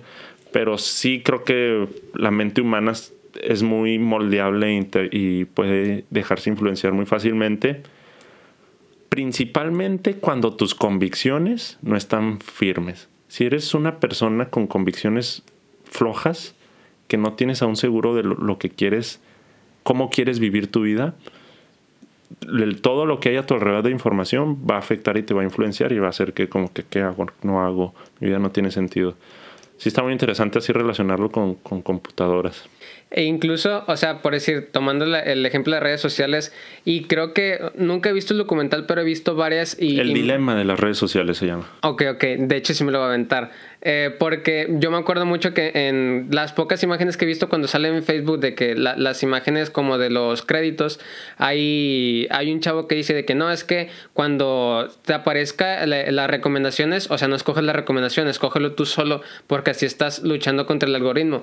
Va a sonar como que algo súper pequeño, pero realmente lo que está pasando, y de hecho eso yo lo hice a propósito entre la cuarentena y me funcionó mucho, que yo... Eh, y toda la gente, o sea, para, para que lo sepa, al momento de estar eh, escogiendo el contenido que, que, consumes en, en, las redes sociales, poco a poco, como tú dices, te se hace un mapping de, de lo que a ti te gusta y te va a empezar a bombardear con eso. Todavía no sé qué tan avanzado está. ¿Por qué? Porque hay veces, en y a mucha raza le ha pasado, que de repente está platicando en, la peda sobre, no sé, alguien dice almohada y de repente el siguiente día le empiezan a aparecer almohadas en Facebook. Y dices, güey, ¿qué pedo? O sea, ¿por qué chingados me aparecen almohadas cuando ni siquiera lo, lo, lo tecleé? No sé qué tan avanzado está el algoritmo para reconocer eh, las cosas que uno tiene día a día, pero el pedo es que el celular siempre lo tenemos en el bolsillo. Sí, sí es muy real. Por ejemplo, yo ahorita estoy queriendo emprender otra cosa que es una cafetería. Y eh, toda esta semana, o sea, y lo conversé con unos amigos esta semana. Toda esta semana en, en Instagram, en las stories, renta de locales en, en, La Purísima, unos departamentos de por allá. Y renta de locales aquí por tan solo. dije, madres, o sea, sí, sí están al pendiente de alguna u otra manera. Sí, sí, sí, y, y está ahí infumado ese pedo. Y son virus, o sea, al final, ¿qué hacen? Me están convenciendo más de querer invertir y gastar en eso y me llevan como a funcionar dentro del sistema de la manera a que ellos les conviene. Y como tú dijiste, se puede usar a favor o en contra, porque otra forma de hacerlo es que, o sea, yo en, su momento estaba buscando eh, consumir diferentes puntos de vista de lo que yo tenía, porque yo sentía que ya tenía un sesgo muy cabrón con mis creencias, eh, tanto religiosas como políticas, como de muchas formas. Entonces, ¿qué es lo que hice? Empecé a buscar en diferentes, tanto en redes sociales como en YouTube, como en diferentes, o sea, diferentes eh, programas que yo sabía que estaban en contra de lo que yo pensaba. Gracias a eso, el algoritmo se vuelve a actualizar y me empieza a arrojar cosas de diferentes contenidos y gracias a eso mi panorama y mi, mi percepción empieza a ampliarse porque luce a favor. Claro, y lo vuelves loco. O sea, creo que hasta incluso Netflix ya tiene un algoritmo de qué tipo de películas o de qué estilo producir más. O sea, si ve que consumes más comedia la gente, que como que lanza, ok, armen creatividad sobre comedias y suban más de esto. Y, así, o sea, realmente como que los que dominan el mundo, no sé cómo llamarlos, piensan y están conscientes de que el ser humano funcionamos bajo un proceso este, que puede ser muy parecido a un algoritmo y desde ahí lo quieren empezar a controlar. Pero no, el ser humano no necesariamente tiene que funcionar así. Pero si nos dejamos llevar por eso, pues vas a seguir un caminito sin darle como sentido a tu vida. Pero si podemos, pues tenemos la capacidad de pensar y flexibilizar nuestro pensamiento y meterle los virus que nosotros queramos en realidad. Sí, exacto. O sea, como venimos diciendo hace un momento, o sea, eh, es muy importante eh, reconocer que el, que el humano es reprogramable. O sea, hay que aprender a desaprender y a, y a aprender. Aunque bueno, mira, esto está medio fumado, no está muy estudiado. Es reprogramable hasta cierto punto lo que tú dijiste hace un momento, lo que nos alcanza. Porque tal vez sí estamos programados para solo poder alcanzar y ver cierto tipo de de cosas en la vida. Ajá, sí, sí. Hasta, eso, hasta ese punto, dentro de ese esquema, sí nos podemos reprogramar. Pero fuera de ese esquema, tal vez haya algo que nuestra especie no ha alcanzado, que también podemos reprogramar. Que pues quién sabe, ah, digo, por eso hay muchos estudios, la NASA quién sabe dónde anda, los militares van también años luz avanzados en tecnología, ya iremos descubriendo. Sí, poco a poco ese tipo de cosas que yo siento que ya estamos dentro de, porque por ejemplo hace poquito salió un producto de Microsoft que se llama Microsoft Mesh, que es como que una es, realidad virtual que eh, el concepto era una oficina virtual, o sea, de que se, igual te ponías los lentes de realidad virtual y aquí en el cuarto empezabas a ver a tus compañeros de que de trabajo pero en forma de holograma. No se generaba el holograma como tal, simplemente con los lentes empiezas a verlos de que caminando y así la fregada, ¿no? Y a mí me voló la cabeza porque ese sí es el principio tanto de la realidad virtual, bueno, perdón, del, de hecho el concepto de realidad aumentada. Realidad aumentada es cuando es un espacio real y le agregas cosas digitales. Eh, entonces, y yo me di cuenta que también estaban poniendo inteligencias artificiales dentro de ellos. O sea, no solamente poniendo a las personas normales, también ponían como que monitos hechos en, en computadora, como el, los Mis de Wii y así. Eso significa que ellos están eh, proyectando que no solamente sean humanos los que estén trabajando dentro de la oficina, sino que, también las inteligencias artificiales como Siri de iPhone o eh, Alexa, de, o sea, ya empiecen a tener esa forma de interactuar con las personas, ¿no? Eso a mí también me reventó la cabeza bien cabrón. Yo creo que Alexa debe estar más guapa que Siri, lo presiento. O por, el, por el puro nombre. Sí, por el puro nombre, sí. Yo, también tengo esa, esa, Y de hecho creo que, bueno, la de Microsoft es Cortana, pero como Cortana, sale en Halo. a villana. Sí, bueno, es que Cortana sale en un videojuego que se llama Halo, no sé si lo has jugado. Sí, sí lo jugué, pero me suena, me suena. De hecho ahorita es villana. Qué, qué curioso, pero bueno. Oye, sí, sí, Cortana, sí. Y Bixby suena así como ñoñilla. ¿Bixby de, de cuál es? De Samsung.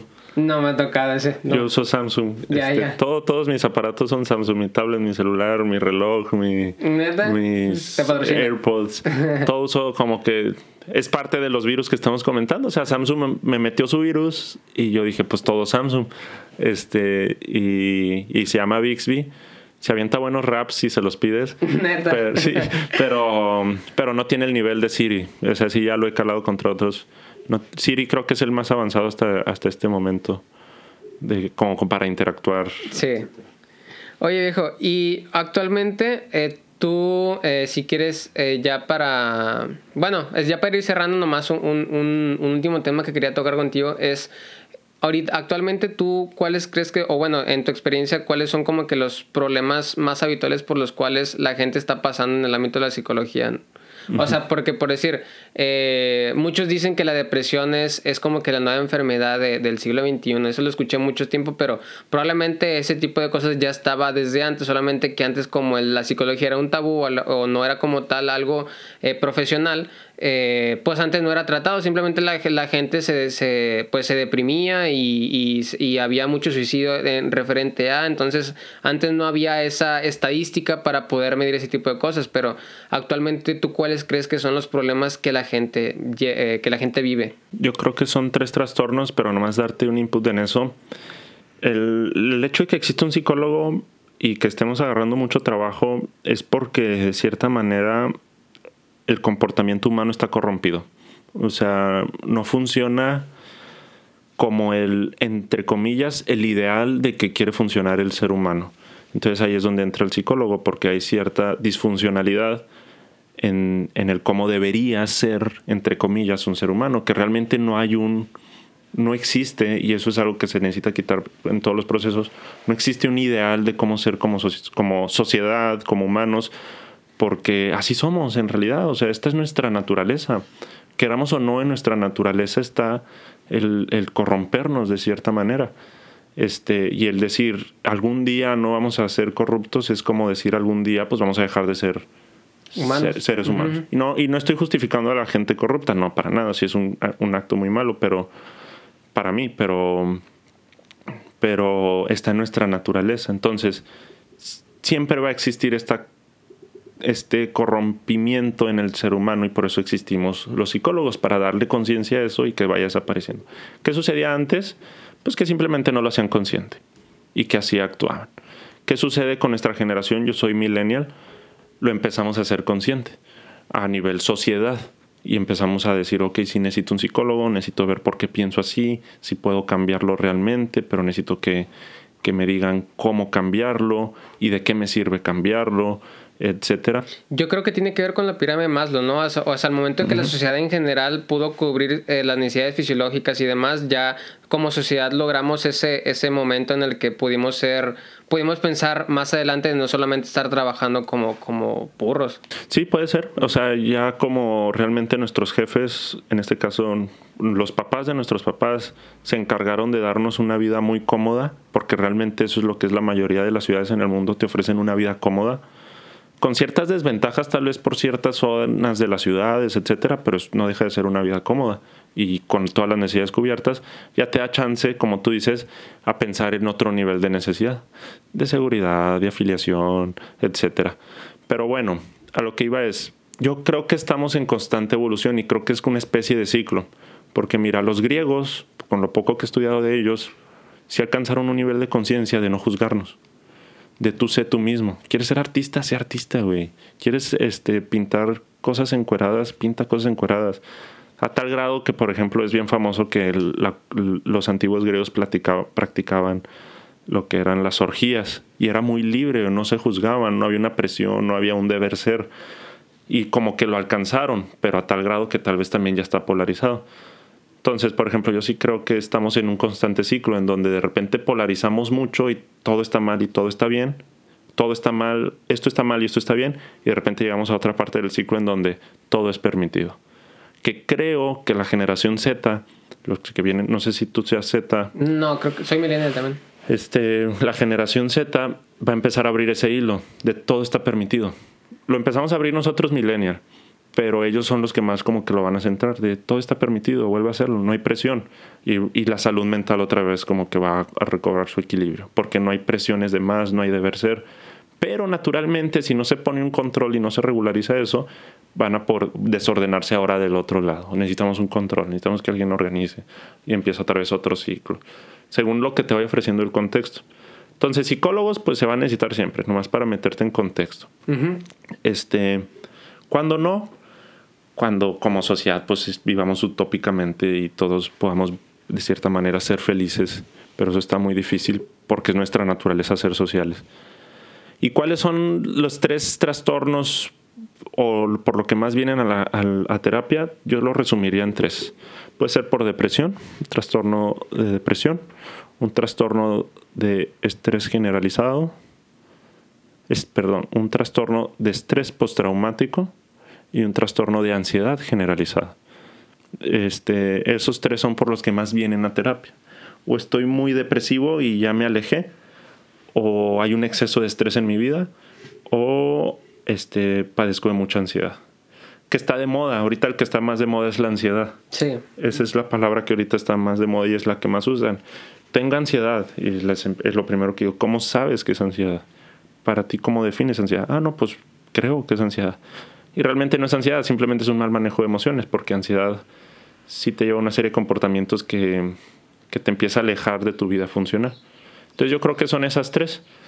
Y te lo pudiera resumir en, cómo funciona cada una de las tres. Yo creo que, por ejemplo, el, la depresión es un exceso y un desorden en pensamientos que tienen que ver con el pasado. El estrés es un exceso, el cual ocasiona un desorden en pensamientos que tienen que ver con el presente. Y la ansiedad es un exceso, lo cual ocasiona un desorden en pensamientos que tienen que ver con el futuro. Y la mayoría de la gente actualmente sí tiene mucha incertidumbre y miedo de qué va a pasar en el futuro. Y quiere controlar algo en el futuro que es incontrolable. Y entonces por eso la mayoría ahorita llega por ansiedad. Porque quiero asegurarme que en el futuro voy a estar bien. Espérate, güey, primero asegúrate que estás bien en el presente. Este, y disfruta tu presente. Si disfrutas tu presente, te aseguro que tu futuro va a estar bien. Y es por lo que llega la mayoría, por una incertidumbre de tendré trabajo, logré, graduar, lograré graduarme. Pacientes de 13 años men, que me están preguntando, es que sí lograré ser médico. Es, este, y es como que, ¿qué hace un niño de 13 años preguntándose, lograré ser médico? Güey, ponte a jugar Fortnite o lo que hacen ahorita los chavos de tu edad. Sí. Este, bueno, es un paciente que practica tiro deportivo este, de 13 años. Ojalá nunca cometa una tontada. No, no es cierto. Este, pero sí, la mayoría ahorita llega por eso, por esa incertidumbre del futuro. Me va, me irá a dar COVID este, y generar mucha ansiedad por, por miedo al COVID. Yo creo que este año detonó mucho más cabrón eso, ¿no? Porque a todo fue un boom de que, güey, ni siquiera sé si va a pasar el año, ¿no? Exacto. este, y, y sí, el COVID, pero fue el- la gota que ramó el vaso. Realmente Sí. ya traían esa incertidumbre y ese exceso de pensamiento sobre el futuro en su mente. Nomás que el COVID ya fue el pretexto. No el pretexto, sino tal vez justificante para ya poder ahora sí decir, necesito ayuda. Este, y esas tres son las razones por las que más creo que va la gente al psicólogo. Por una depresión, por exceso de estrés, eh, y ahí normalmente entra pues el- la vida laboral, y, o la vida que tiene, o la economía más bien, este, y la ansiedad, con un exceso de pensamientos en el futuro. ¿Y tú crees que haya cosas que no es necesario como tal ir a un psicólogo? O sea, porque Sí. yo desde mi trinchera, yo actualmente cualquier persona, bueno, cualquier persona, no, pero las personas con las que yo platico y ya cuando eh, me doy cuenta que a lo mejor, o sea, obviamente uno como amigo siempre intenta apoyar a las personas que están a su alrededor, pero es, yo recomiendo mucho ir al psicólogo eh, desde, desde mi experiencia. Pero tú crees que hay cosas que de plano, o sea, sí, sabes que esto sí se puede arreglar solamente Yo tengo un ideal, pero es una idea utópica. Que es, y se la platicaba antes a mis pacientes como regla, pero ya la cambié porque sí es utópica. Para mí no hay mejor proceso terapéutico que ser tú mismo con tus amigos. Porque, y en una carnita asada con tus amigos, echando cheve, lo que sea. ¿Por qué? Porque es ahí donde si tú te aceptas a ti mismo puedes decir, ah, yo le he estado cagando y mi amigo ha estado haciendo esto este, pues creo que yo debería replicar más o menos la misma estrategia para lograr lo que quiero lograr. Pero no, pues ¿qué pasa? ¿Por qué es tan utópico? Porque pues entre los mismos amigos pues también Hay problemas. hay problemas y no saben cómo resolverlo, etcétera. Pero ese es como mi ideal, o sea que literal la amistad llega a funcionar como un proceso terapéutico para decir, ah, necesito cambiar mi manera de pensar. Este, pero no, ¿qué sucede entre los amigos? Pues se tiran más o se burlan o en lugar de cambiar el pensamiento se genera un celo o una envidia, que es una emoción, por una serie de pensamientos distorsionados y no funciona. Pero sí hay muchas cosas, no, no es no es indispensable ir al psicólogo. No, no es como súper necesario. Yo sí diría es necesario para aprender a, ordenar mejor mis pensamientos, porque la única manera de disfrutar la vida es teniendo un orden. Y no hablo de un orden estandarizado, cinco S o etcétera. No hablo de tu propio orden, de que tú sepas que tu, tu mente está ordenada. Si quieres disfrutar tu vida, necesitas ordenar tus pensamientos. Este, no tener un caos en tus pensamientos. ¿Quiénes sufren más? Los que tienen un caos en sus pensamientos. Y sí creo que ciertos procesos en la vida de manera natural sin un especialista te puede dar ese orden. Desde una película, un libro, este, una plática con los papás, con los amigos, etcétera, te puede dar ese clic de, ah, necesito ordenar este pensamiento o necesito cambiar este pensamiento. Este, y sí se puede en ciertos procesos de la vida. Este, principalmente, por ejemplo, puede ser en la elección profesional o, o, tal vez unos que no tengan tanto impacto en la vida, superar una ex o un ex.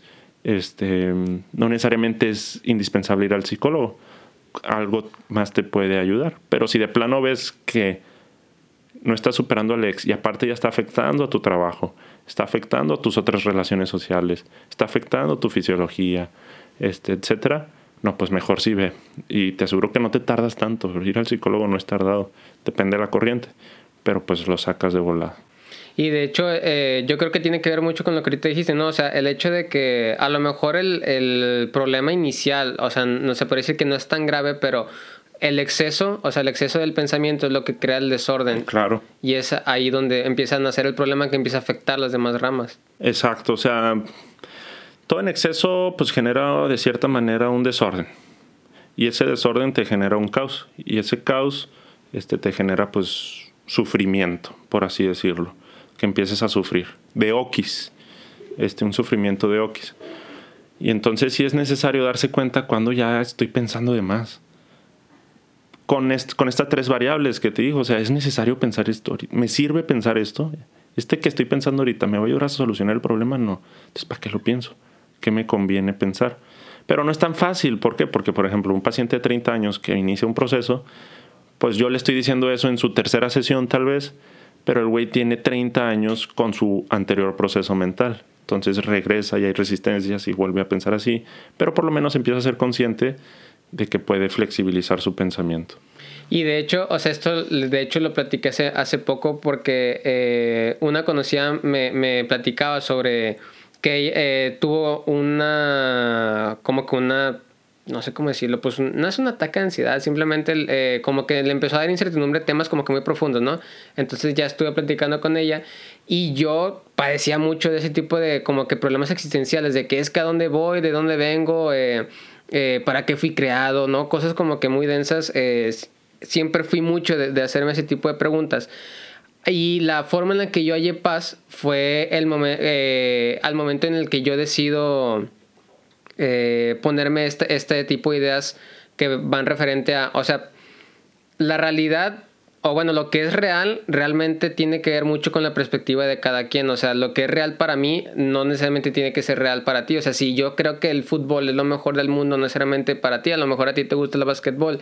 Si para mí eh, la religión católica es la religión real, pues a lo mejor para ti la religión real es el budismo. Entonces, ¿Cuál está bien y cuál está mal? Es que ninguno de los dos está mal, no solamente es el, el hecho de poder elegir eh, en qué quieres creer, ahí es donde empiezas a crear tu realidad. Entonces, en base a eso, yo creo un pensamiento en el cual eh, yo ya intento deslindarme de corrientes que ya existen, no porque no crea que sean efectivas, simplemente porque yo creo que la gente que actualmente es como que muy radical, no solamente en religión, o sea, la, gente que es radical en, en, sus pensamientos, yo siento que se dejan de guiar por el mensaje y empiezan a, a, a guiarse por el reglamento que trae esa corriente de pensamiento, ¿no? O sea, por decir de que no, pues una, persona católica, ah, bueno, una persona católica tiene que, seguir estas reglas, tiene que ir a misa, tiene que confesarse, tiene que, etcétera, etcétera, etcétera. mandamientos. Ajá. Entonces, al seguir ese reglamento, dejas de buscar el mensaje solamente porque quieres seguir ese reglamento. Por cumplir. Ajá.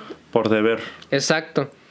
Y eso es lo que hace que dejes de buscar el mensaje y dejes de, de recibir esa, eso que te está nutriendo y empieces solamente a como tú dices y de hecho como lo venimos platicando al principio o sea haces las cosas solamente porque debes de hacerla. Entonces yo actualmente soy eh, pues cómo decirlo fan o, o, ahorita soy muy partícipe del pensamiento de que tú puedes crear tu propia realidad. Y se lo dije de una forma como que muy muy muy aquí no o sea tú puedes creer en Jesús puedes creer en el alcohol y puedes creer en el dinero al mismo tiempo no y no tiene nada de malo creer o sea tener esa esa visión propia ¿por qué? porque no, no estás haciendo que los demás crean lo mismo que tú, solamente estás creando un entorno en el que tú aceptas tu realidad y tú creas tu propia realidad y gracias a eso tú puedes darle sentido que tú quieres a tu vida. Mira, lo voy a complementar un poco nomás. Este, según los estudios de psicología y principalmente en psicología cognitiva, realidad solo hay una. Verdades hay muchas. Este, ¿Y por qué sirve decir que realidad solo hay una? Porque es con la que sirve más compararse para saber que estamos bien.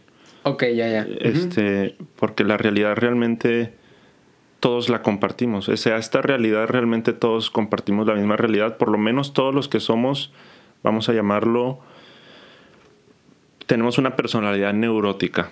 ¿Qué es una personalidad neurótica? Es la típica persona que trabaja, se estresa un poco, tiene presiones, etcétera. Entonces, todos los que compartimos esta personalidad en la que sí podemos pensar que tal vez no tienes una especie de síndrome este, o algún retraso, entre comillas, mental, etcétera, compartimos la misma realidad. Pero nuestra percepción, así como tú lo dices, va generando distintas verdades. Este, y es algo que veo muy fuertemente con mis pacientes. La mayoría de las realidades de mis pacientes están con madre no les falta nada, tienen trabajo, tienen techo. Hay unos no tienen trabajo, pero aún así siguen estando con madre, tienen alguien que los apoya, tienen que comer, tienen todo lo que está pegado hacia la realidad, por así decirlo, las necesidades. Así nos vamos otra vez a Maslow, las básicas. Y ahí empieza la diferenciación. Tu realidad está bien, pero ¿qué te hacen creer tus emociones? Y ahí es donde empieza todo el show, todo el desmadre. Mis emociones me hacen creer que mi realidad no está bien. Pero luego les digo, quita tus emociones y empiezan a decir, no, mi realidad sí está bien. Mete las emociones, mi realidad está de la chingada. Quítalas. O sea, una tristeza, si no la sabes entender y usar a tu favor, te hace creer que tu realidad está mal. Y no, tu realidad sigue estando bien. Y estás sintiendo tristeza. Y esa tristeza algo te quiere decir. No es mala por sí sola. Ya, ya lo habremos visto. Pero ¿qué hace el ser humano? Sí puede crear un sistema de valores y creencias basado en lo que él quiera, pero no quiere decir que se convierta en su realidad. La realidad realmente sigue siendo la misma, más que la ve de distinta manera. Pero para funcionar necesitamos primero entender que la realidad es una y que por la, la mayoría de las veces está bien. Y verdades hay muchísimas. Este, cada quien busca ahora sí su propia verdad. Este, y, lo puedes encontrar en los verbos. O sea, una cosa es saber, otra cosa es creer, otra cosa es necesitar. Este, no necesariamente que lo creas quiere decir que es o que exista o etcétera. Ya me estoy metiendo mucho más a, a, la gramática psicológica, pero sí tiene un impacto muy poderoso en el proceso mental. No sé si me expliqué un poco. Sí, sí, sí. Y luego, por ejemplo, la gente naturalmente, ¿por qué busca ciertas prefiere ciertas verdades por la sensación que le genera. Una sensación, entre comillas, buena. Me genera paz, me genera tranquilidad.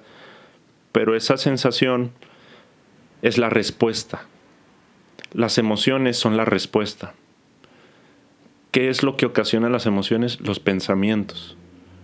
Este, y los pensamientos, mientras más apegados estén a la realidad, tus emociones van a fluir todavía mucho mejor. Pero si tus pensamientos los empiezas a llevar a creencias, a situaciones que están alejadas de la realidad, tus emociones naturalmente van a ser más tóxicas.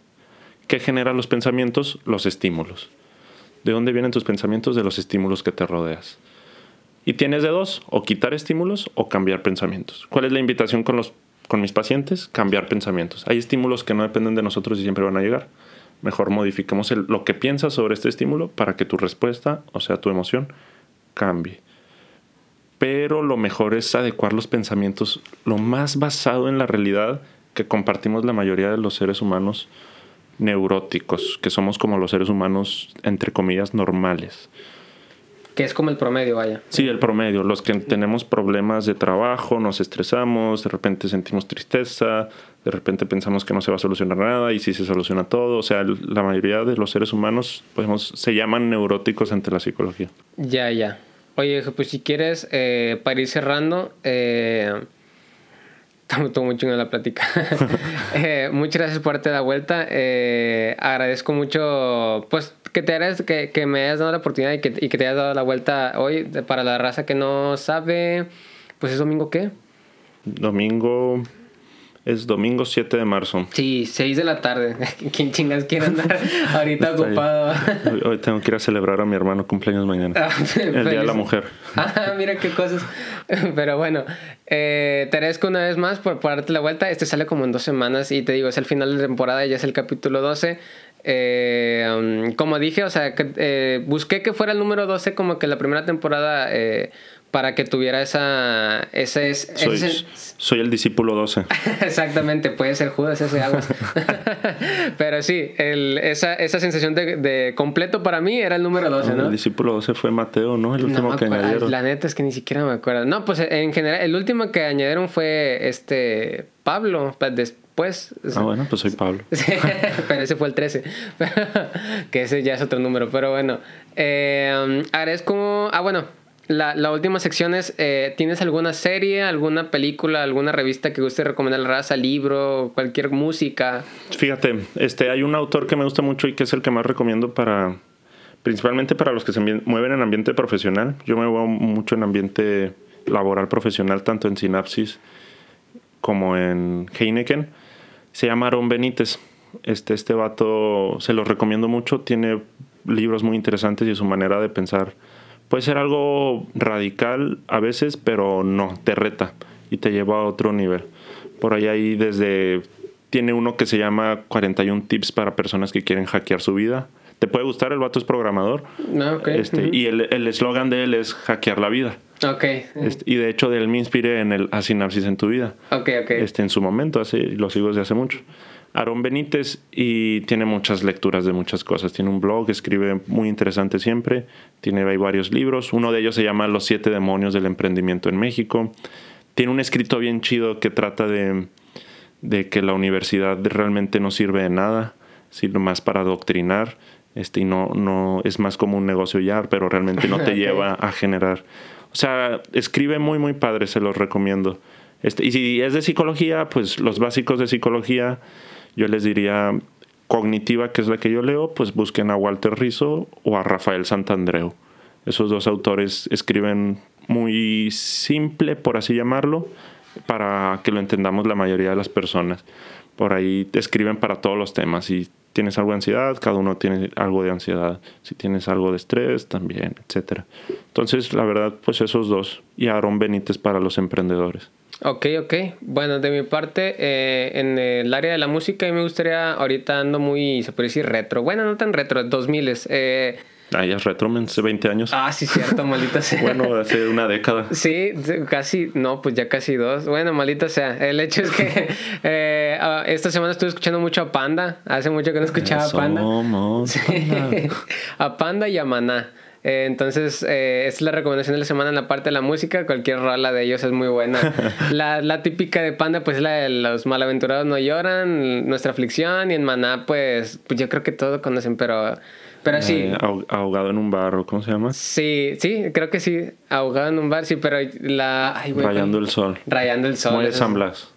Muy de San Blas, de hecho fue la primera que aprendí en guitarra. Ah, está muy buena. De Panda yo lo escuché, pero hasta que hicieron el de Narcisista, no sé cuál, Por excelencia. Ahí los dejé de escuchar. Pero los escuché los dos discos anteriores, la de Arroz con Leche y La Venganza del Príncipe Charro.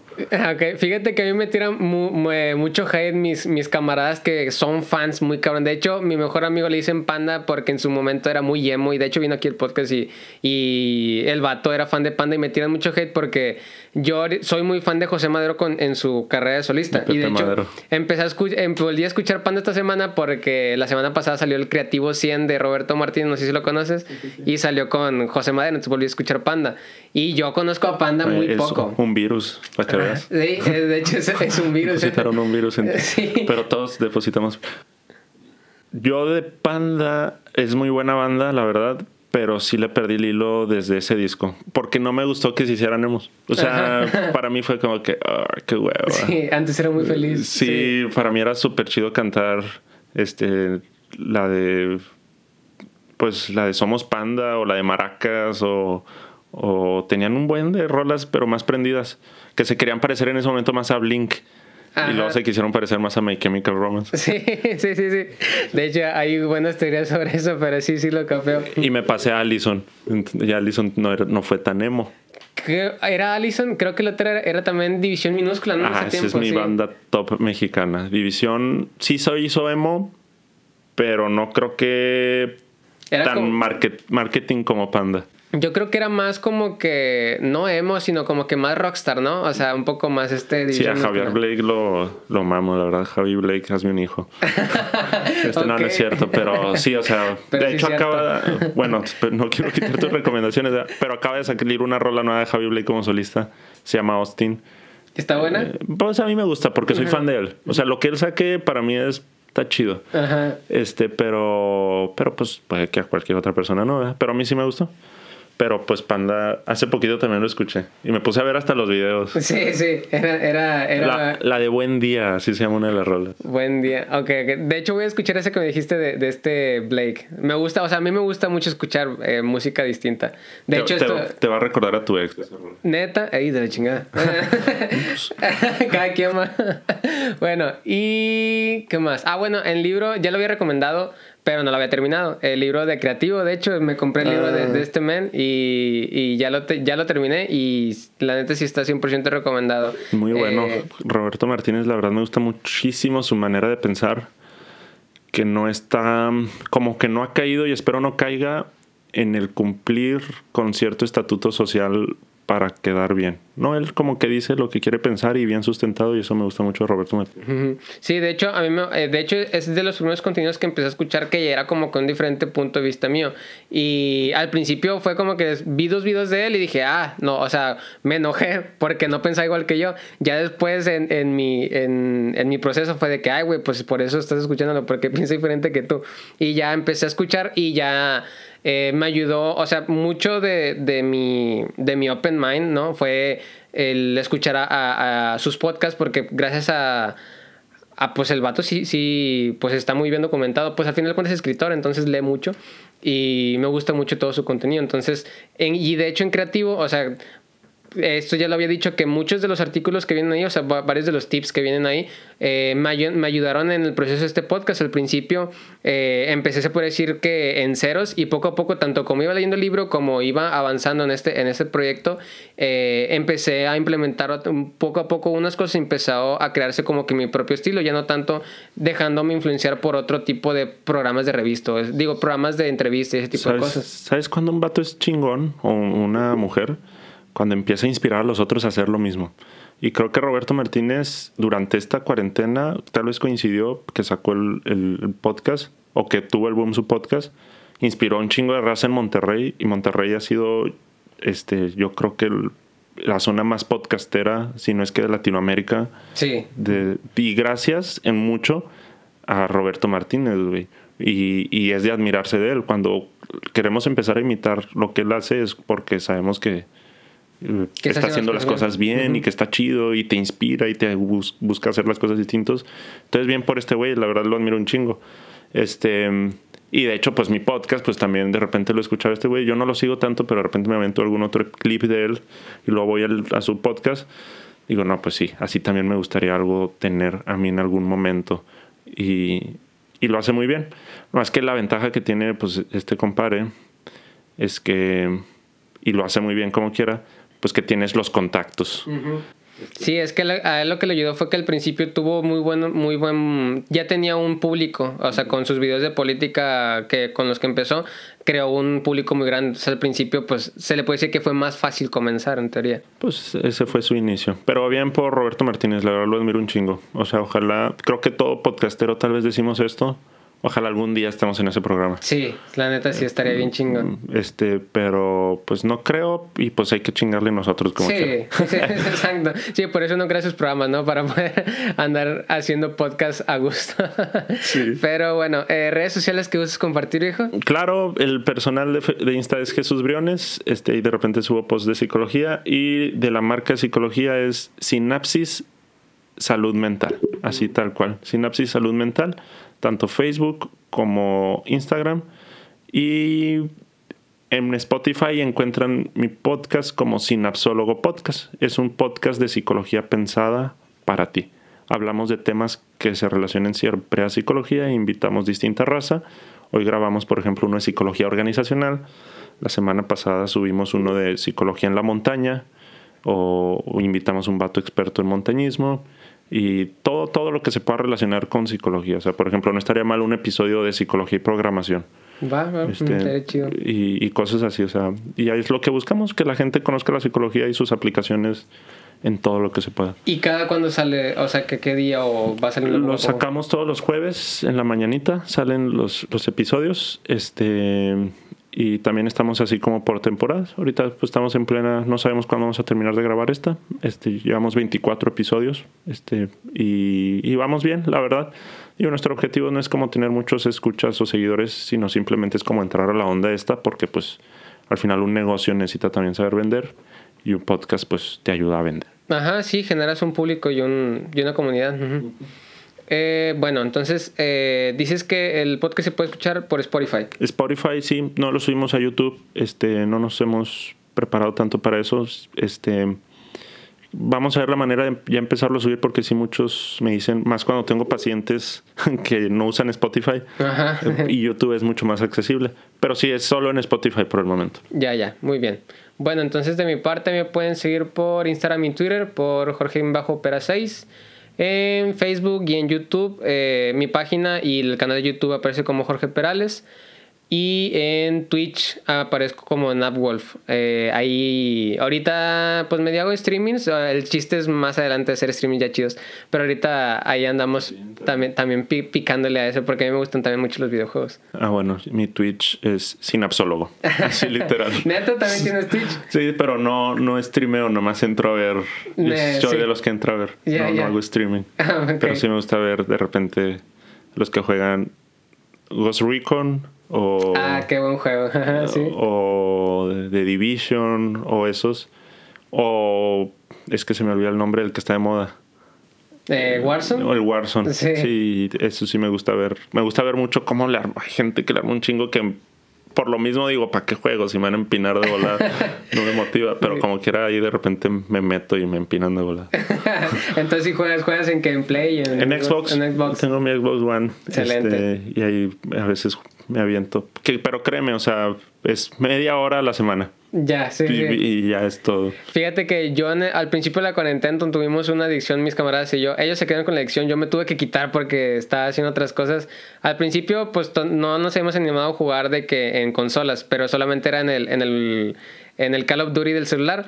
Y ya después, como en mayo o junio, ya les dije, eh, pues vamos, todos tenemos consola, de que vamos, de hecho un camarada se la compró, de que vamos a jugar Warzone, ya, y nos hicimos adictos todos los días hasta las 3 de la mañana, pero ya después yo conseguí, para empezar conseguí tra- eh, mi trabajo, gracias a Dios, y después empecé este tipo de, de, de proyectos y dije, güey, no, no tengo el tiempo, o sea, ya la... Eso me pasa. Sí, no tengo el tiempo. Oye, creo que a mí con el celular me pasó tal vez lo que le pasó a nuestros papás. Yo no me siento cómodo jugando en el celular, güey. Tal vez como ellos en algún momento dijeron, yo no me siento mo- cómodo jugando con un control. Sí. Este, o no sé, porque sí creo que yo ya estoy dando el chaborrucazo o el gatazo. Sí, güey, yo no, no puedo jugar en un celular. Ya, ya, ya. Si no es un juego de puzzle o algo así. De hecho, yo al principio estaba batallando también porque no estaba acostumbrado a jugar al celular. Yo empecé a jugar al celular por ellos porque siempre, nunca fui de tener celular este, entonces no es algo que me llame la atención. Y pues al principio mi... mi- Está, está incómodo. Sí, mi celular está súper lento y la chingada y obviamente batallé mucho. Pero sí, yo, a mí también me gusta más la consola. Sí, está más chido. Pero bueno. eh, Muchas gracias, Jorge. Este, y muchas felicidades por este proyecto. Me gustó ver que, que persigues tus sueños y lo que quieres lograr y estás trabajando por ello, no nomás como que a ver cuándo se cumplen acostado en la cama. Este, entonces, muchas felicidades, men, y gracias por estarme, estar, dejarme estar aquí contigo. Muchas gracias también por, por darte la vuelta. Y de hecho es algo que, que ahorita se me pasó también como que comentar, ¿no? Que a mí una, una amiga eh, que le mando un saludo, que también estuvo en este podcast, se llama Ilse. eh, en su momento yo tuve un breakdown bien cabrón sobre, sobre mis sueños, porque decía, ah, es que eh, yo quiero perseguir esto, pero a mí me da miedo de que perseguirlo como tal. Y me decía de que, a ver, güey, lo que lo primero que tienes que hacer, o sea, es dejar de llamarle como tal sueño, ¿no? Empieza a llamarle meta, o sea, empieza a ponerte el listado de actividades que tienes que hacer para poder alcanzarlo y deja de verlo como una idealización. Exacto. Entonces, gracias a, a- a ese, a ese, a esa cachetada con guante blanco, eh, yo poco a poco empiezo a, a hacer esa reconversión, a, a, reprogramarme y eso es lo que me ayuda actualmente estar aquí y actualmente estar haciendo todo lo que me gusta. Entonces, pues es un mensaje para la raza que... Eh, los sueños o las aspiraciones que tengas, claro que son sueños porque eh, pues es la palabra correcta, yo creo, es algo, es algo bonito, es algo que actualmente no eres, pero si lo empiezas a poner como una meta y empiezas a ponerte eh, tareas o, eh, objetivos poco a poco para alcanzarlo, claro que se puede, ¿no? Exacto, y eso genera bienestar. Y felicidad. Ya no es para cerrar así bien rápido. Siempre le pregunto a mis pacientes, ¿qué genera qué? ¿El bienestar genera tranquilidad o la tranquilidad genera bienestar? ¿Tú qué crees? A la madre. Eh, yo creo que el. Ay, güey, no sé, creo que el bienestar genera tranquilidad. Exactamente, güey. Pero muchos viven confundidos. No, para estar bien necesito sentir tranquilidad. No, güey, para estar bien puedes sentir un chingo de cosas. Este, y para estar bien hay que hacer lo que tú acabas de decir, que son acercar esos estímulos. Y si los acercas, estás bien, y ese estar bien va a generar ahora sí la respuesta que es tranquilidad. Pero si lo ves al revés, pues nunca vas a estar bien hasta que te sientas tranquilo. Y si no te sientes tranquilo, vas a pensar que estás mal. ¿Y no? Pero bueno, ya, ya creo que hablamos un chingo. Sí, bueno, sí, sí, oh, sí, bueno, agradezco a la raza que se quedó hasta este momento. Eh, muchas gracias a todos los comentarios que nos has dado eh, semana con semana. Eh, no nos vamos a desaparecer mucho tiempo y vamos a estar trabajando para cambiar un par de cosas para que haya un poco más de producción. y pues nada, nos vemos hasta, hasta el próximo capítulo. les digo, no va a ser tanto tiempo, pero muchas gracias a todos por quedarse hasta este punto. Y pues ya nada, bye. Ahí. Listo. Ah, listo. A la madre, así se escucha en la realidad. Sí, sí.